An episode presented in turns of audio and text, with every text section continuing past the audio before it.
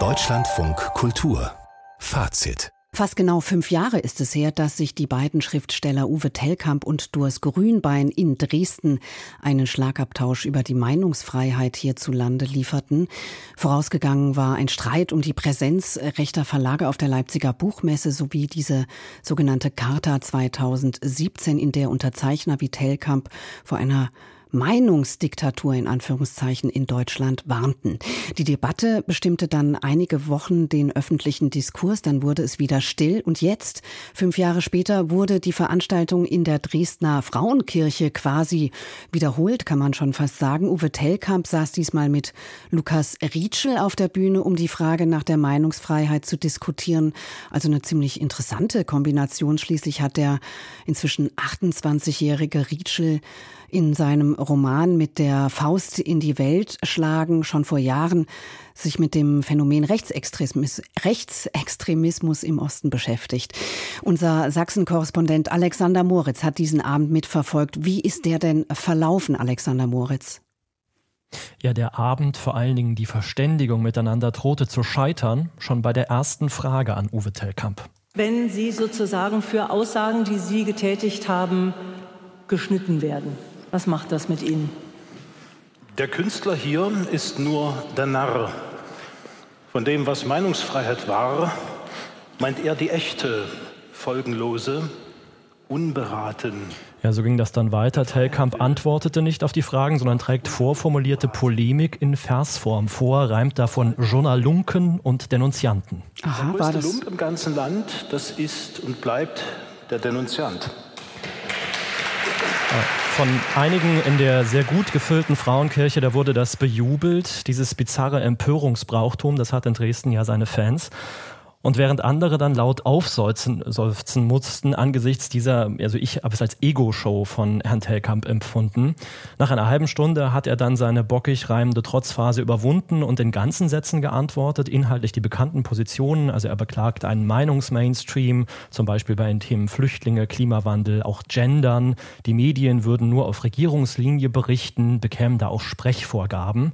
Und demgegenüber saß Lukas Rietschel, der hat aus meiner Sicht sehr versöhnlich argumentiert, hat erklärt, ähm, dass Widerspruch eben auch zu einer Demokratie dazugehört. Er sieht auch eine Demokratisierung der Demokratie und sagt, wenn zum Beispiel mehr postmigrantische Stimmen gehört werden, dann ist das ja etwas Gutes, was aber eben auch bedeutet, dass eben bisher privilegierte Sprecher, alte weiße Männer nennen wir sie ja, manchmal etwas spöttisch, wie eben auch Hubert Hellkamp, dass die dann die Aufmerksamkeit teilen müssen und auch mehr Widerspruch ernten.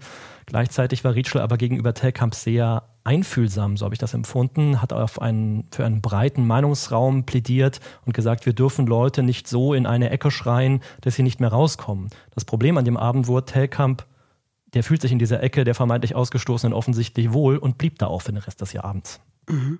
Jetzt haben Sie gerade den Beginn der Veranstaltung beschrieben als, ich sage jetzt einfach mal, Nicht-Gespräch, wenn jemand Fragen gestellt bekommt und in Versform antwortet, was er sich sicher irgendwie vorbereitet hatte. Aber dann gab es doch einen richtigen Austausch zwischen Tellkamp und Rietschel, ja? Also an welcher Stelle haben die sich denn behakelt? Also, oder ich frage mal so, an welcher Stelle wurde das denn dann interessant? Es war definitiv ein interessantes Setting, Allein schon deswegen, wenn man sich angeschaut hat, wer da auf der Bühne saß. Ähm, das war eben anders und wie ich finde interessanter als bei der Debatte mit Doris Grünbein vor fünf Jahren, weil man ja eben Uwe Tellkamp, 54 Jahre, der Deutsche Buchpreis für den Turm, der liegt auch schon 15 Jahre zurück und Tellkamp gefühlt sich ja so, äh, gefällt sich ein bisschen in der Rolle des Unterdrückten. Äh, ich empfinde ihn als etwas verbittert, dauergekränkt, mitunter zornig, so war er auch heute wieder. Auf der anderen Seite Lukas Rietschel, 28 Jahre, Rollkragenpulli, auch in Ostdeutschland aufgewachsen, in der SPD aktiv, Sächsischen Literaturpreis bekommen letztes Jahr. Der blickt auch nachdenklich auf die Welt, ähnlich wie Tellkamp, aber viel, viel positiver. Und da ergab sich eben schon eine Spannung, auch aus zwei Generationen Perspektiven. Also Lukas Rietschel ist einfach 20 Jahre jünger als äh, Uwe Tellkamp. Und trotzdem haben die beiden nicht wirklich miteinander geredet, sondern es war, ähm, ja, man hat immer ins Publikum hineingeredet. Einige Male hat Rietschel auch Telkamp etwas gefragt. Telkamp saß da so ein bisschen, naja, für sich. Ich hatte nicht das Gefühl, dass er wirklich Interesse an der Debatte hat, sondern hat sich selber da gefeiert in dieser Pose. Ähm, das war etwas schade. Mhm. Jetzt ist ja viel passiert seit 2018. Sie haben das auch schon angedeutet. Pandemie, ein Krieg, der begonnen hat, Klimawandel, Identitätsdebatten, die ja auch heutzutage schärfer geführt werden als noch vor fünf Jahren. Würden Sie sagen, dieser Abend war in der Hinsicht anders als der vor fünf Jahren? Nicht wirklich. Ich habe das Gefühl, man ist eigentlich in der Debatte um Meinungsfreiheit, die ja auch in Sachsen gerne und immer wieder geführt zu werden scheint, keinen Schritt weitergekommen. Das Einzige, was neu war, ist, es gibt neue Themen, über die man sich entzweien kann. Also Corona, der Krieg gegen die Ukraine, auch die Energiewende, Politik, ähm, weiterhin die Frage nach dem Umgang mit Geflüchteten bei der Energiewende beispielsweise, da hat Telkamp dann auch nochmal gesagt, dass äh, er den Klimawandel ja eigentlich für gar nicht belegt hält mhm. und es die deutsche Klimaschutzpolitik nur deswegen gebe, weil, Zitat, wir hier die Guten sein wollen. Er hat das dann auch gleich noch verglichen mit den Anfängen des Nationalsozialismus und der Kulturrevolution im maoistischen China. Mal davon abgesehen, dass er quasi davon redet, dass wir hier eine Diktatur äh, möglicherweise bald bekommen. Und das waren dann auch so Punkte, wo Lukas Rietschel ähm, etwas ratlos daneben saß, äh, beim Thema Ukraine mit seinem Plädoyer doch zumindest bei den Fakten zu bleiben.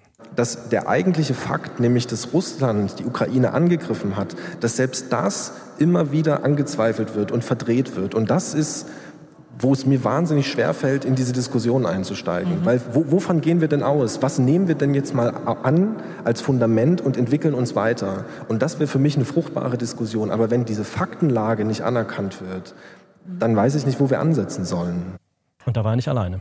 Da war er nicht alleine, Alexander Moritz. Wird dieser Abend, ähm, glauben Sie, eine Debatte auslösen, wie sie vor fünf Jahren auch stattgefunden hat? Also der Überraschungseffekt ist ja nun mal weg. Man kennt die Haltung Uwe Tellkamps? Es ist so, es ist eine Fortsetzungsveranstaltung gewesen, eine Neuauflage dieser Empörungsfolklore, die es hier in Dresden äh, gibt, die ja auch ihre Fans hat. Ich habe das empfunden als eine Art Psychotherapie auf offener Bühne für Uwe Tellkamp, aber auch für einen Teil dieser Stadtgesellschaft.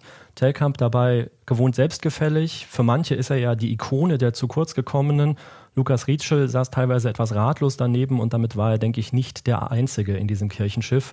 Der Graben in Dresden, auch in Sachsen, der ist genauso tief wie vor fünf Jahren. Alexander Moritz über einen Diskussionsabend mit Uwe Tellkamp und seinem Schriftstellerkollegen Lukas Rietschel in der Dresdner Frauenkirche mit einem sehr erwartbaren Thema, nämlich der Meinungsfreiheit.